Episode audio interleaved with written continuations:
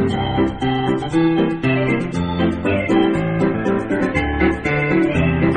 离心机，欢迎回到正在直播当中的新闻实验室之 IT 离心机。二零一八亚洲消费电子展，也就是 CES Asia，今天是落下帷幕。三天的展期里，众多全球领先的科技企业在这次大会上是展示了当今最前沿的产品和技术。来自十三个国家和地区的超过一百家初创企业，也向观众展示了人工智能、汽车技术、机器人、AR、VR、移动互联等领域的突破性创新成果。今年展会，智能家居作为消费品中的重头戏，成为巨头们争相亮相的热点领域。今天上午，我也是和两位专家去到了展会现场。专家们呢，其实在现场也是和我们一起探讨了人工智能领域的发展趋势。这里呢，我们一起来回顾一下。一年一度的 CSH 现在是进入到了第三天啊。那么其实今天呢，也是二零一八 CSH 的最后一天。呃，那么今天呢，我们也是邀请到了两位嘉宾啊，和我们一起在上午的时候呢是逛了一下展。那么接下来呢，我们也是会对整个上午我们看展的一个情况做一个分享啊。同时呢，其实也是想带出呃今年的我们矿展逛下来的一个比较重要的关键词吧，那就是人工智能又一年。但是这一年到底在消费电子这一端，它有一些怎样的进步，或者说是又有了哪些更多的体现呢？这个可能我们更多的也会听听两位专家的意见啊。我们先欢迎一下。两位专家啊，一位呢也是我们的老朋友了，去年其实也是和大家一起逛展的，啊复旦大学啊，现在是智能机器人研究院的副院长张文强教授。张老师您好，啊，徐总好，呃，各位听众好，哎，同时呢，今天我们还邀请到了一位这个张文强教授的朋友啊，是复旦大学艺术设计系的讲师啊，也是设计学的博士白建松，白老师你好，哎，大家好，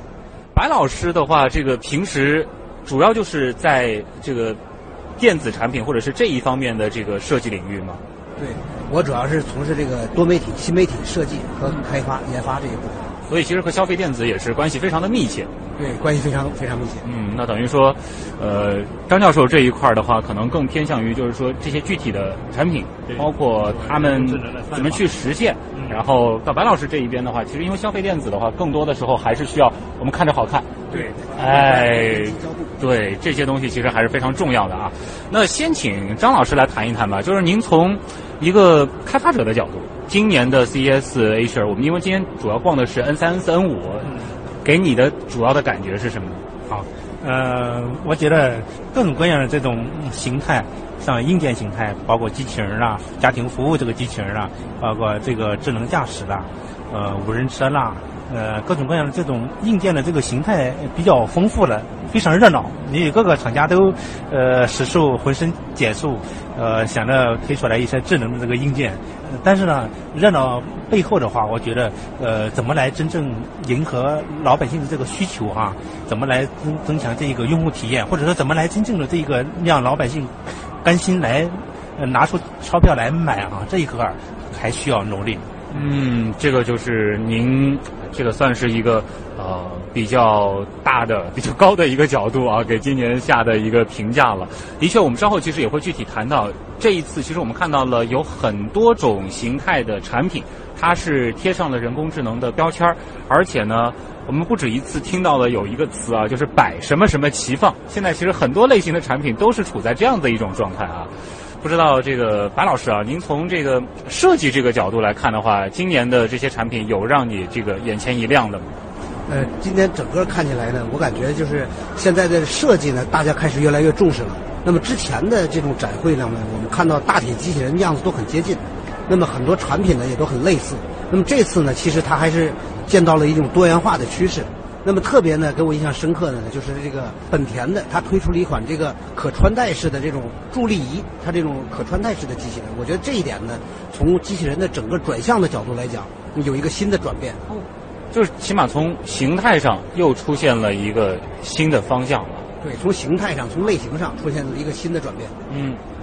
那我们接下来一个一个来说啊。今天呢，我们在上午的时候呢，主要是从 N 三逛到了 N 五。那么 N 三其实，呃，一进这个展区，大家就会首先看到有各种各样的智能音箱啊。这个其实也是从年初开始吧，整个的这个消费电子领域，包括各大 IT 公司，其实都在争夺的一片市场。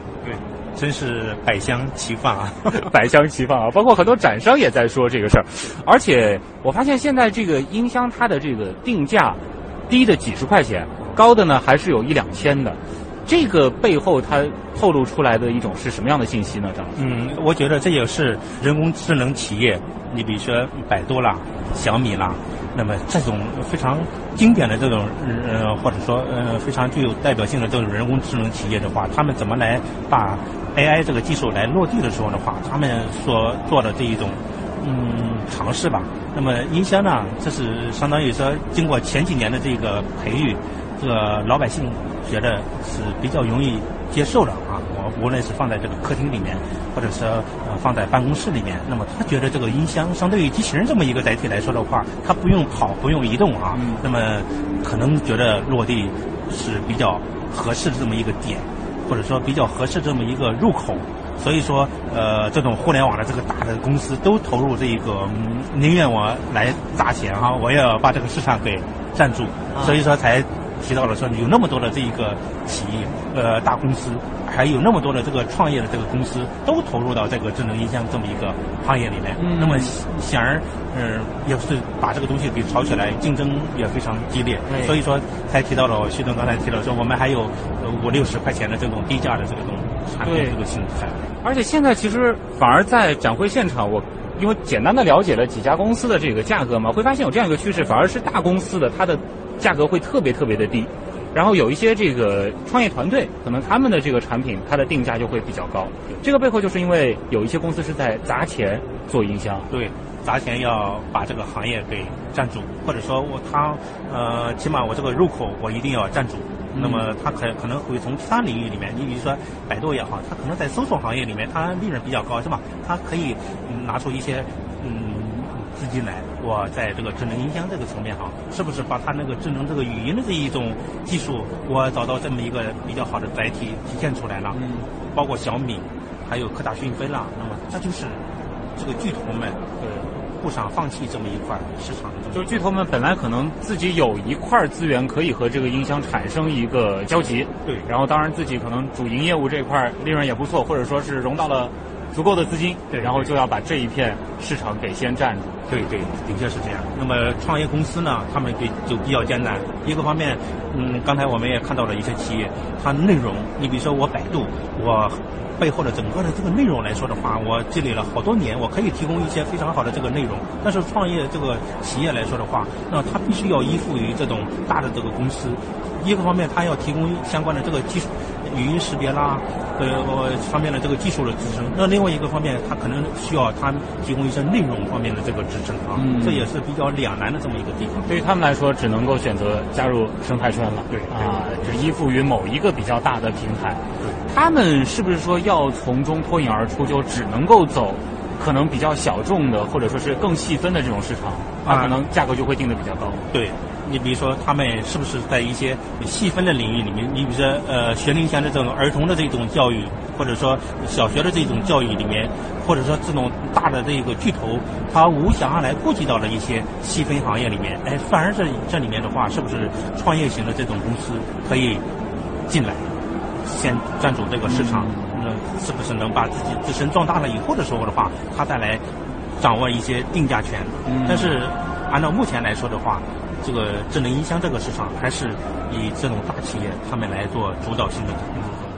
音箱这个领域在这两年忽然受到巨头越来越大的关注，是因为可能第一点就是智能手机之类的已经普及的足够了，然后它可能是需要有一个新的一片蓝海。去大家有一个这个远航吧。另外一点是不是就是说人工智能在语音识别这一块，它逐渐逐渐成熟到了，它可以以非常非常低廉的这个门槛进入消费市场。对，您说的非常对，就是语音识别这个技术，呃，有这些大的这个人工企企业这个推动，包括呃学术界也好，产业界也好，大家互相推动的话，相对技术相对来说的话，呃，比较稳定，也比较。成熟了啊，当然是要达到老百姓所想的，嗯，想的达到那一种非常好的这个用户体验的话，还有一定的这个距离。嗯。但是呢，它的确是把整个的这一个技术门槛啊，甚至于说它整个的这个呃技术的这一个成本啊，可以往外来推送的这个降的非常低。所以说，呃创业的这个公司的话，它可能会利用一些开源的或者是在剧组里面的话，它可以可以来什么来提升一下自己的这个技术含量。它不需要自己再开发一个语音识别的人工智能，或者说是自己做这样一个平台了。对可能更多的就是我做一个硬件，或者我在某一个细分的内容领域有一技之长，对我就可以去考虑做音箱了。对对对对啊是。那么从设计的这个角度啊，今天其实在现场真的也是百香齐放，各种各样形态的这个音箱都有。不知道白老师你在这个角度看到怎样的亮点？实际上呢，这个整个从音箱的本质上讲，那么它呢是一个入口，但呢，作为入口，它实际上就是人和机器所有的一个界面。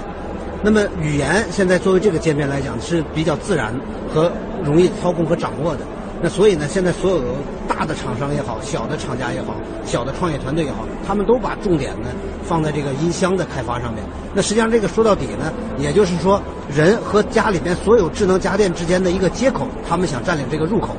嗯。那么这是一个本质。那整个在今天的这个展会上，我们看到了很多的这个音箱产品啊。实际上我们看到了，呃，有一个共同的特点，就是大家都在强调自己的音质和内容哎两个方面。嗯，那么实际上它真正能吸引到我们的，就是刚才我们其实主持人也谈到这个个性化的问题。那其实你看小米，它相对来讲个性化要比别人做得好，它是可以把它里面的一些局部装置进行替换，变成一个个人的独自的这么一个状态。那可能我家的和其他人家的有一个差别，所以我觉得从这一点上讲，那么未来呢，整个音箱的这种发展趋势，可能还是要真正的以人为本，以个人为本。哦，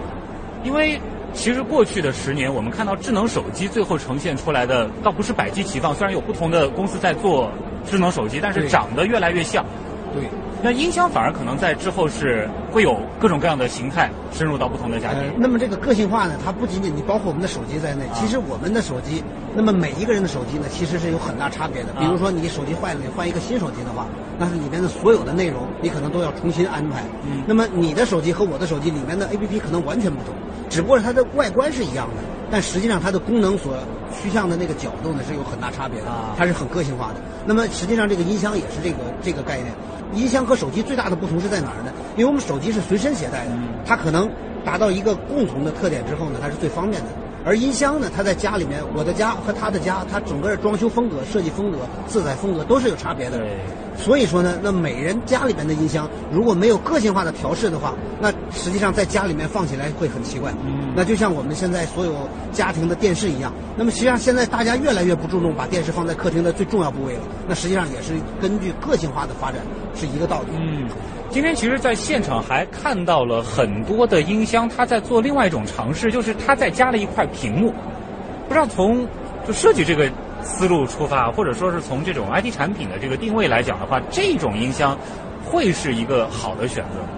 那么我想呢，从这个呃发展的程度来讲，在现在这个阶段呢，它为什么要很多厂家都喜欢有这个视频或者是叫可视界面的加入呢？那么它最关键的原因就是我们的语音识别的准确度。那么在科技的发展阶段呢，它还还处在我们现在这个不是很理想的状态。啊那它需要有这些图形界面来辅助来实现，这是第一个问题。第二个问题呢，实际上就是整个这个界面呢，它在内容传达上面，因为语音的传达它是线性的，我们必须要不停地关注它，而视频的界面呢，它可以是非线性的传达。那么它作为非线性传达呢，可能我这个时候我在做家务事，我没有听它，但是我回过头来，我可以看到屏幕上它给我一个提示。嗯所以说呢，作为这个信息提示这个部分的功能呢，我想在未来呢，它可能也是有需求的。啊，因为我开始看到这个东西，我就觉得有点儿感觉上是不伦不类，因为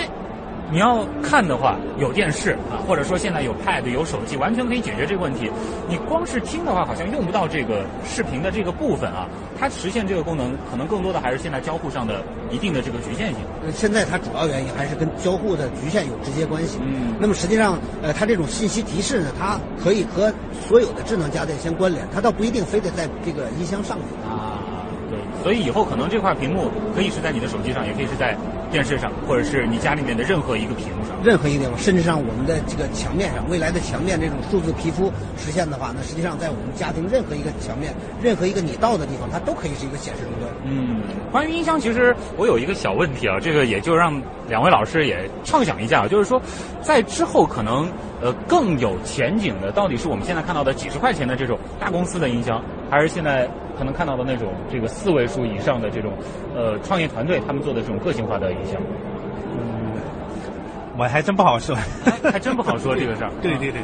还真不好说，就是音箱这一个载体。到底是在家里面能走多长时间哈？我觉得还是我持观望的这个态度吧。就甚至它不太可能像当时的这个智能手机成为每个人的必需品，或者是 Pad 这样子进入了绝大部分的家庭那样普及。对对，我也是觉得那个就是相当于说我们未来替代的一种智能手机的这一种交互手段的这种硬件啊，是不是音箱？我们我觉得是打问号的。哦，一定是我我可能还会另外一个比较好的这么一个载。提出来，而这个载体到底是什么形态啊？我觉得我们业界人士大家都是在都在观察。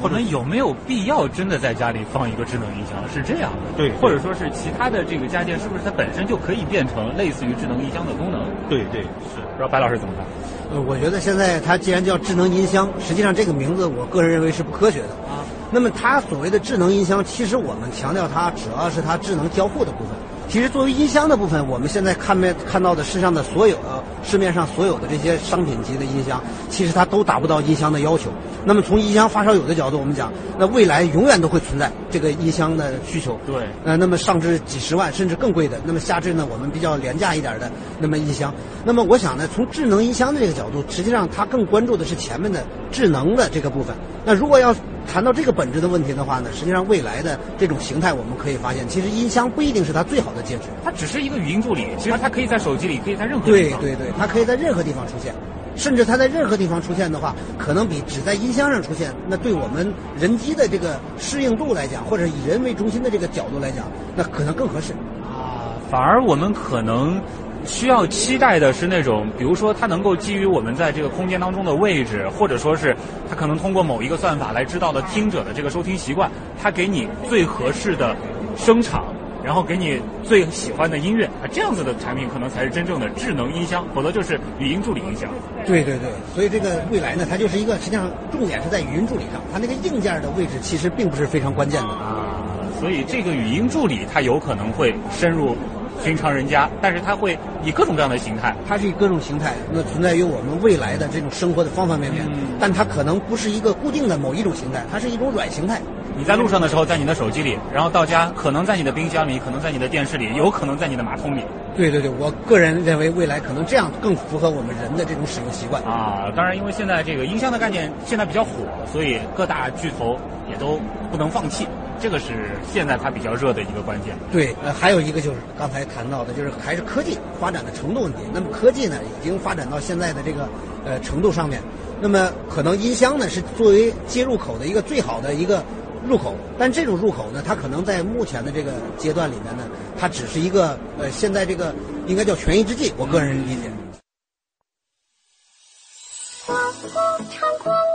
星光闪烁，璀璨玲珑，独享浩瀚与感动，青春激动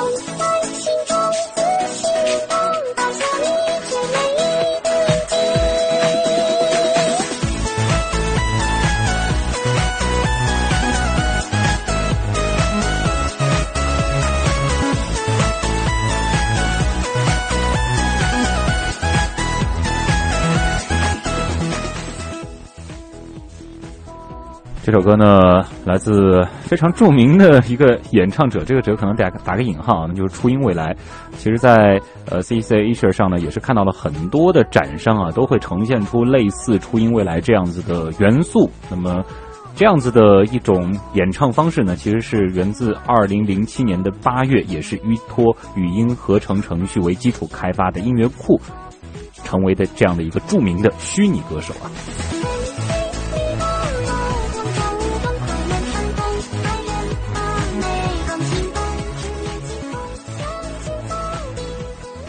正在播出当中的新闻实验室之 IT 离心机还在继续。一小段广告之后，我们继续回到 CES Asia 的活动现场。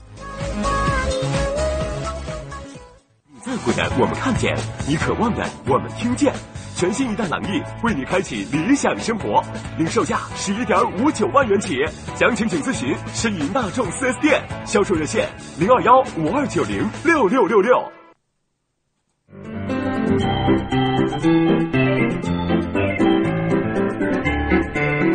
iT 离心机。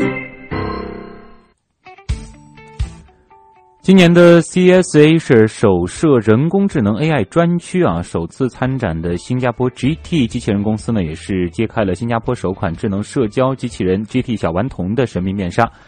行业内首家实现机器人量产的晴朗智能呢，也是携带其第三代花生智能机器人参展。纵观今年的展会，机器人展位呢，绝对是网红打卡地，而更重要的是。历经四年发展，机器人呢已经走出了实验室，走进到了我们的日常生活。那么，在不久的未来，机器人将会如何服务于人类生活呢？我们继续回到今天我们在 CES Asia 的现场，与专家们一起的讨论。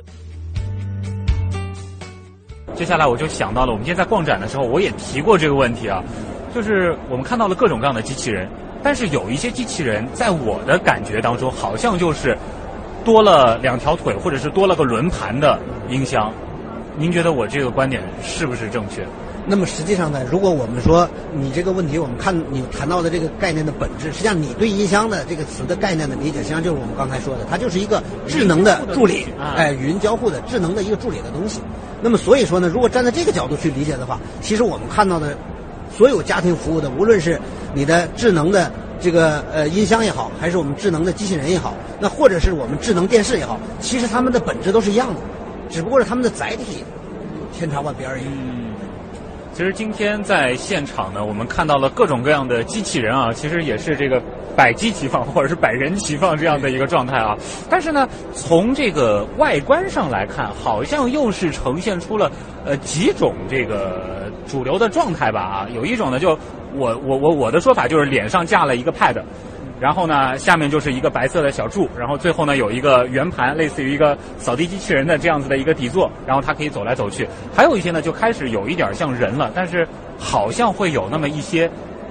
说不上来的怪怪的那种感觉，就是它有个胳膊，然后有个腿，然后头呢也会动。这种类型的机器人现在它主要的这个应用场景是在哪儿呢？张老师？呃。哎，所以说这是比较尴尬的这个地方，嗯，就是你刚才说说百机，呃，百箱齐放，也有这个百机齐放，就是相当于说我，嗯，家庭服务机器人怎么落地哈，嗯，大家都比较嗯困惑，就是目前看来的话，比较成功的还是扫地机器人，这个这个形态的话，老百姓也接受了，而且这个市场呢，这个体量也出来了，所以说科沃斯。那么它整个的业务发展呢会比较好，但是除了扫地机器人以外的话，其他的这个嗯，其他的这种功能需求啊，嗯，还没有完全的这一个嗯展开。比如说，嗯，我们在展会里面看了那么多的这一个厂家，都是在往外推这种。人形的、对卡通型的，刚才我们徐总 提到了各种各样的这种形状。当然，归类下来的话，无无非也是您刚才提到的，我们就是嗯平板加移动，哎，嗯，或者说我嗯卡通做了一个头，然后做了两个这个呃 LED 的眼睛啊，大约是这样的这种对，或者说胸部也带个屏幕啊，然后再加几个轮子来跑，这种形态。那么应用呢，也就是说，做点家庭安防啦，做点语音交互啦、服务啦、家庭服务啦哈。所以说这一个层面啊，就是因为还没有这个老百姓的这个需求这个点还没有完全这全部这个爆发。我看来的话，这个企业就比较尴尬，就感觉比如说像扫地机器人，或者说现在。擦窗机器人也开始有一些人用了，现场也看得到。这种的话，还是能够实实在在帮我们去做一些事情，而且这个事情的确他做的还不错。有一些可能甚至已经比人做的强了。这种产品它就容易进入到寻常百姓家。对对。但是可能看到现在另外一个很大的类就是教育这一块的这个机器人，这样子的机器人。真的是能够有助于孩子的学习，或者说是能够实实在在帮父母分担掉一些什么吗？可能还得打上一个问号。对对，整个的这个落地来说的话，到目前为止还没有真正的被老百姓所接受，所以说这一块儿还需要我们业界人士努力吧啊，也需要怎么来，相当于怎么来把老百姓的这一个需求给培育出来。这个市场，我觉得我我相信会有的啊，因为有既然有这么多的企业愿意进来，那么相当于说大家还是看好这一个前景的。对嗯，我们先说比较成熟的扫地机器人这一块啊，好像我发现今年他们呈现出来的几个样态吧，或者说他们主打的这个产品，和去年的起码外观上和主要的这个功能上已经没有什么太大的差距了，是说明这个产品已经到了一个登峰造极的形态，没什么进步空间了吗？也不是，就是相当于说，呃，比较典型的还是说所采用的这一种技术的这种方式啊，有更新嘛。你比如说基于这种视觉，现在各大扫地机器人那个厂家的话都都用了。你比如说基于这种视觉来做呃定位和导航啦，这个技术啊，以前都大多数采用的是激光这种方式。那么用视觉呢，大家都都看到了，也都觉得这一个是可行的。那么大家都是在推。具体这个形态来说的话，到底是长得这像什么样的？我觉得，因为老百姓也接受了啊，这个圆盘等等一会儿，就这个圆盘可能还是一个比较合适的样子啊。对，呃，这一块起码老百姓还是先入为主吧。就以前他觉得这个方式是可以的，是好用的。我觉得可能白老师他讲这一块是会讲的比较在行啊，就是。扫地机器人也好，或者说是其他的这个机器人也好，现在我们看到它的这个形态还是比较单一的。这个它背后是一个什么样的原因限制了他们的这种，好像没有我们想象中期待的那种机器人的样子？嗯，我想是这样，就是它这个扫地机器人呢，现在呢，在目前来看，像张老师说，它是一个比较成熟的一个产品级了。那么它呢，能实现一些具体的功能，那么甚至可以造成一定的这种刚性需求。那么所以说它呢，变成产业化这个级别呢，是是可想而知的。但是呢，我们觉得它这个造型的这个样式呢，实际上我觉得可能和它的功能比起来呢，相对来讲可能造型不是那么重要了，因为它最好是在家里让你看不到，而不是要让你看到。所以从这个角度讲呢，扫地机器人它可能更重要的是追追求它的功能和实用这种层面。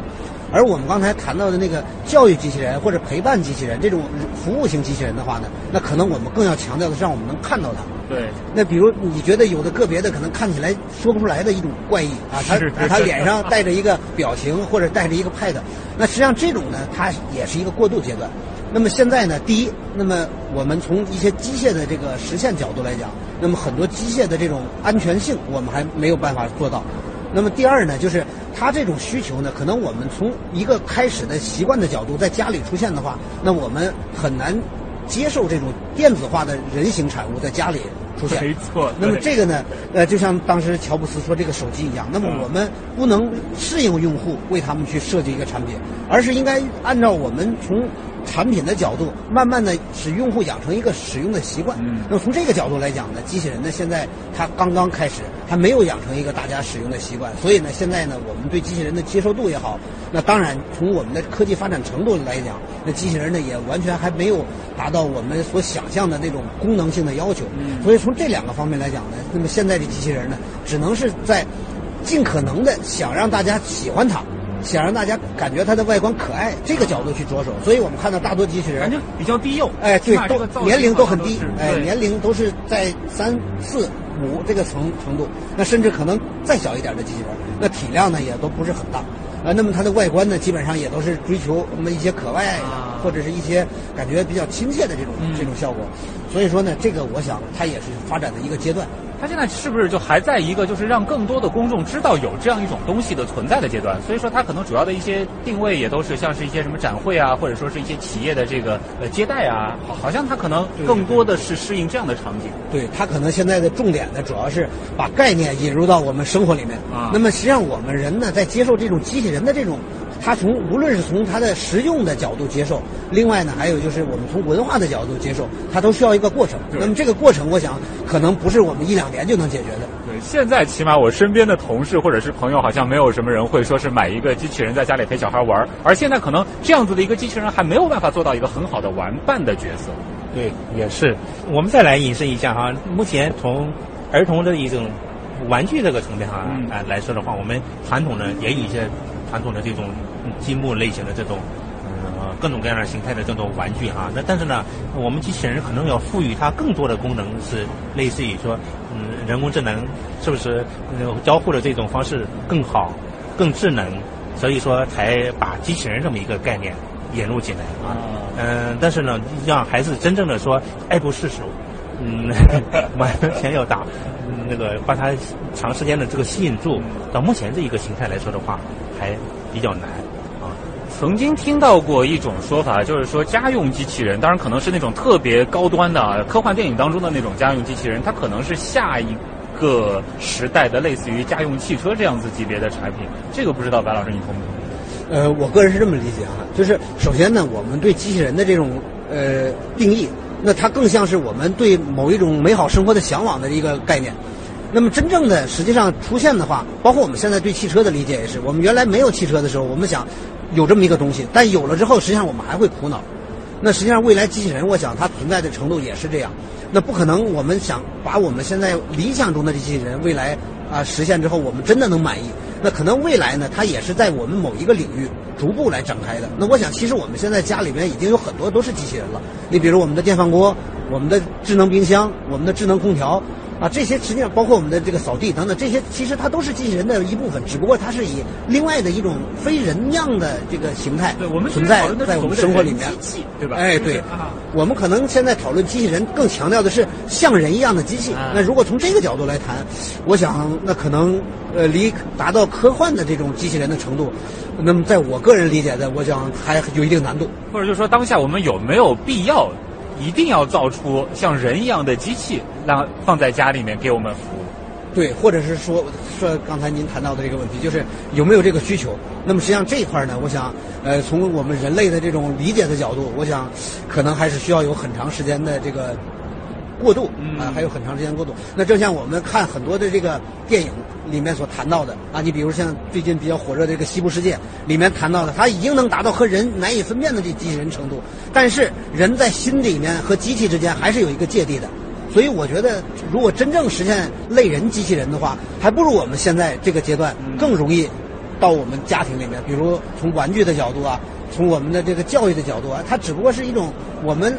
能应用它的一个呃机器而已，而不是更不应该是人的样子，应该是这个理解。哎，张老师，从学界的话，就是我们更倾向于做的是这个传统意义上的机器人呢，还是说这种像人一样的人机器？学界也有争论啊。那个像人一样的这个机器是我们研究里面追求的目标。我们对机器人啊，既然是说嗯机器后面还有个人。人质，我们希望我们所研研制的这个机器人能像人一样来进行思考，能像人一样来进行这种做行为和决策。全方位的拟人，对，全方位拟人，你说的非常好，能像人一样有情感，这是我们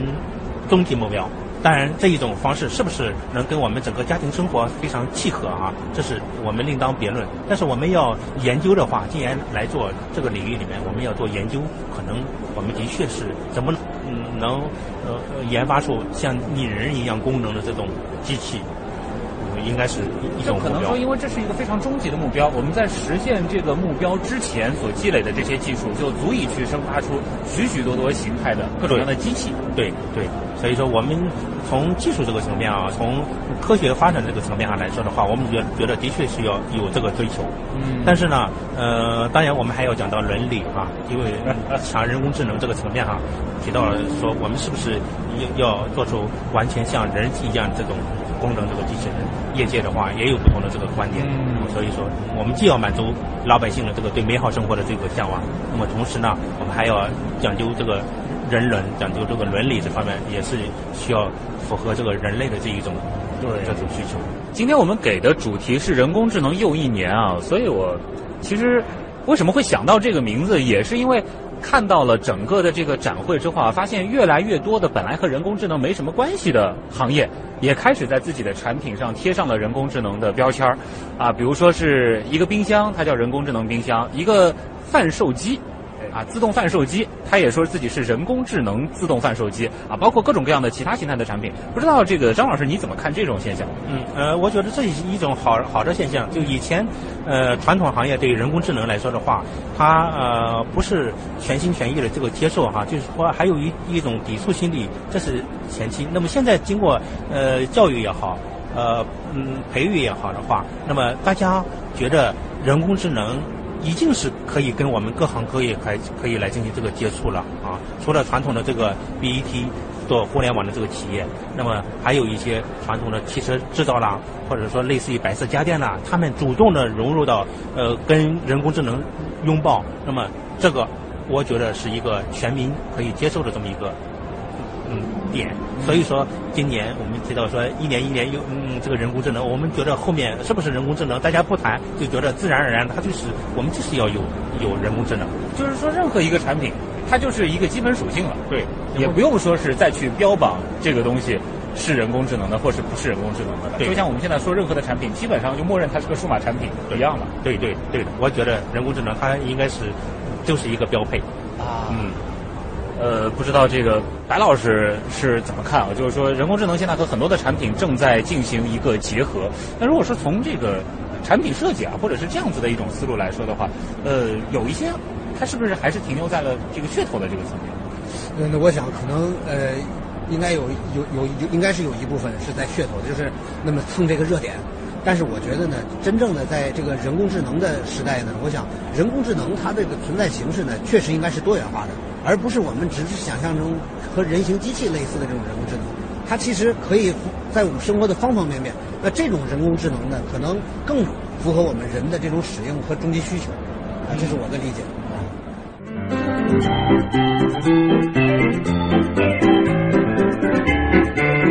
IT 离心机。欢迎回到正在播出当中的新闻实验室之 IT 离心机。我们继续回到 CES 二零一八的现场啊。自动驾驶技术呢，同样是本届展会上的一大亮点。近几年来啊，随着汽车智能化、电气化、网联化进程的推进，相关汽车科技零部件产品发展迅速。那么，在未来，人工智能汽车会和驾车人如何交互？二零一九年，人工智能又可能会被应用到哪些领域，或者说出现哪些新的热点呢？两位嘉宾其实也是给到了自己的见解。那么接下来其实还要讲一讲，就是汽车这一个大类啊，现在体量真的是很大，N 四、N 五馆等于是一个半馆的体量都是这个汽车，而且其实它主要呈现的还是人工智能和汽车的这一块的结合。呃，这一块在这个机器人领域也算是它一个比较好的应用场景，是？对，呃，实际上刚才提到说，嗯，人工智能怎么来落地啊？呃，跟服务机器人可能扫扫地机器人是一个比较好点，但是业界啊比较关注的另外一个点就是汽车，像那个地平线啊，这是在做嗯人工智能算法的，还是做芯片的这一种。那么还有像呃啊百度，它为什么来做，也是在提供无人驾驶的这个解决方案啊。那么大家都觉得，嗯，汽车是一个比较好的这个载体。当然，我们说传统的汽汽车，像荣威啦，这嗯，还有那个大众啦，这一种宝马啦，哎，他们也觉得人工智能是一种非常好的这个手段。那么他们也主动的这个来拥抱这个人工智能。所以从这个层面上来说的话，无论是互联网这个企业，那么还是传统的这个汽车制造商，AI 加汽车，我觉得就是一个比较好的这个接触点。所以说。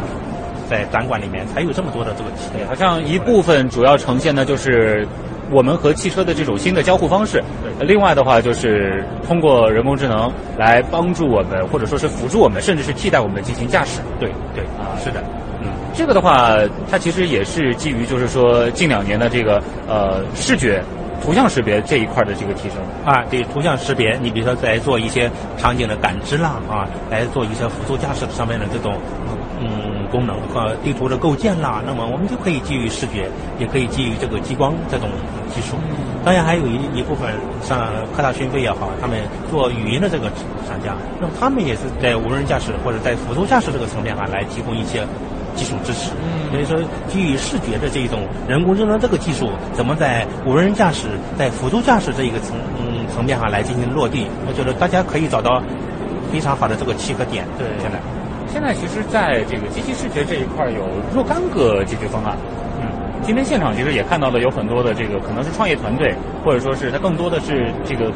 为企业提供服务的呃这些团队他们带来的这种产品。对，是有的。刚才提到说，第一个说汽车我要来感知场景这一种的话，那么它可以基于视觉来做。那么另外一个层面上来说的话，做辅助驾驶的时候，它还要来感知驾驶员的这一种，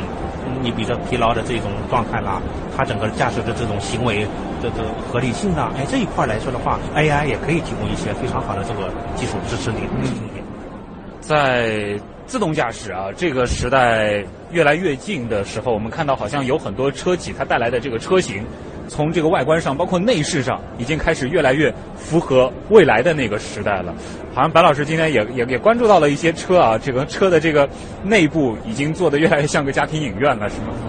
呃，现在我发现就是我们这次展会明显的看出来哈，其实它推出很多车呢，我们体会它应该都是概念型的车，好像都不一定是量产的。但是呢，绝大多数的这些车都有一个共同的特点，就是刚才说的，就是它把这个视频界面作为车里面的一个很重要的一个交互界面了。那原来我们所车里面存在那些物理界面，它现在都被一些数字界面所替代了。嗯那么这个呢，我想它可能是从呃一个是信息传达的角度，那么第二个呢就是营造环境的角度，两个角度去考虑的。就以前流行什么大屏手机，对吧？然后现在感觉好像是要流行啊大屏汽车了。对，刚才不是看到一辆车，它在宣传，它说它这个五十四寸屏 啊，这已经成它了一个重点的宣传的一个呃口号了。嗯那么实际上，我想这个呢，跟我们人对这个信息的需求也有直接关系。那在汽车上呢，我们对信息的需求呢，过去呢，在没有人工智能的情况下，基本上是只能想象完了或者说只能听听靠耳朵。而现在呢，既然有了这个自动驾驶、智能驾驶这个辅助程度，那可能我们对汽车里面这种看的信息的这种需求，那会得到释放。这个的话，今年其实呃，如果说大家到过 CSH 啊，整个的这个汽车展区应该会能够感觉到一个非常直观的一个印象吧，就是现在的这个汽车好像越来越重视这种可视化的这种内容的呈现了。呃，还剩下最后一点时间啊，也想请这个两位老师做一个小的总结吧。我们今天其实还是落在了人工智能又一年，现在是二零一八年，呃，展望一下吧，就是如果说再往后翻一年，这些产品它能够再出几个爆款，或者说是在某几个领域能够呃更好的被普及？嗯，无人驾驶或者说辅助驾驶这一个是一个非常好的这么一个点。互联网企业包括一些做芯片的这种公司都会进入到这一个市场。呃，当然我还嗯希望啊，因为我做服务机器人，我还是希望 这个在智能家居或者智能家庭生活这一块儿，我们服务机器人是会不会出来一些爆款的这个产品？那就除了扫地机器人、擦窗机器人之外，还会有新的爆款。啊，我希我希望有那您看好的是。哪几个细分呢？比如说是教育啊、医疗啊，这这这样的。对，我就是比较看好教育和医疗哦，家庭健康嗯这一个层面，我们会不会出来一些比较好的这一个代替？因为我们说，呃，看病难，小孩子的这个上学难，教育难的话，痛点啊，对对痛点啊，我们能不能基于这一块来开发出一些老百姓刚需的这么一些产品啊，服务这个产品？呃，也许这个产品不一定是以机器人这么一个代替，但是呢，一定是以人工智能这么一个技术结合到这个产品里面，帮着我们来解决这种看病难、对上学嗯教育难的这么一种问题。嗯，我希望。哎，这个拭目以待啊！这个不知道白老师你怎么看？这个二零一九年可能会出哪几个人工智能的这个爆款，或者说在哪几个地方他们会有更大的发展？呃，我个人的理解呢，实际上确实像张老师所言哈，就是在这个健康领域，那么还有教育领域，特别是健康领域，我想随着我们整个的这个呃发展的程度，那么我们现在中国出现了一个很典型的老龄化的一个提前到来的一个趋势，所以呢，从健康的这个发展角度呢，那么从这个健康需求、护理需求这些角度呢，那可能是一个非常广阔的一个前景。那么随着这个智能的这种硬件的水准的提升呢，那么包括它的一些这个功能的提升，那么可能呢，它更可靠了，那么也更能分忧了为为我们普通人。所以说呢，从这个助老、健康，那么包括儿童级的这些教育，就是我们人类两头的这个这个呃需求角度满足呢，可能是一个未来的一个大的一个趋势。嗯，那么明年我想在这方面肯定会看到更多的产品。对。那么至于人工智能到底什么时候进入家庭，其实它已经开始进入我们的家庭了。当我们升级换代，换更新的手机，换更新的电视、更新的冰箱，甚至是洗衣机的时候，可能就顺带着有更多的人工智能 潜入到了我们的家庭当中。它只是以我们熟悉的形态，那么进入了我们的家庭，但实际上和我们以前的已经有了本质的变化。在之后，可能就是不同的公司，他们的那些人工智能彼此之间是不是能够拟合成一个家庭总管？对，这个就是我们未来的一个总总体的概念，就是所有的东西能不能打通，所有的东西信息能不能交互，这些大的数据能不能真正的为我们呃个人的生活所用？那这个呢，就是我们亟待解决的一个重要课题吧。嗯，这个就是二零一八年 CES Asia 我们从呃现场带来的一个分享，也再次感谢今天参与讨论、陪我们一起逛展的两位嘉宾啊，我们的老朋友复旦大学智能机器人研究院的副院长张文强教授，谢谢您。啊，谢谢。也再次感谢复旦大学艺术设计系的讲师、设计学博士白建松老师，谢谢您。好，谢谢。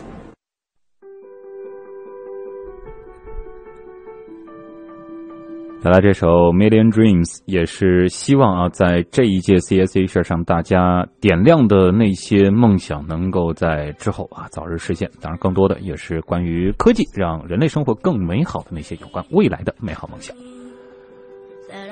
好了，本次节目监制音乐评声言字编辑王威，感谢您的收听。明天同一时间呢，也请各位锁定 FM 九零点九东广新闻台，欢迎各位收听周末版的先锋派报告。那么在周日的同一时间，我也会在极客秀当中继续陪伴大家，祝大家端午小长假快乐。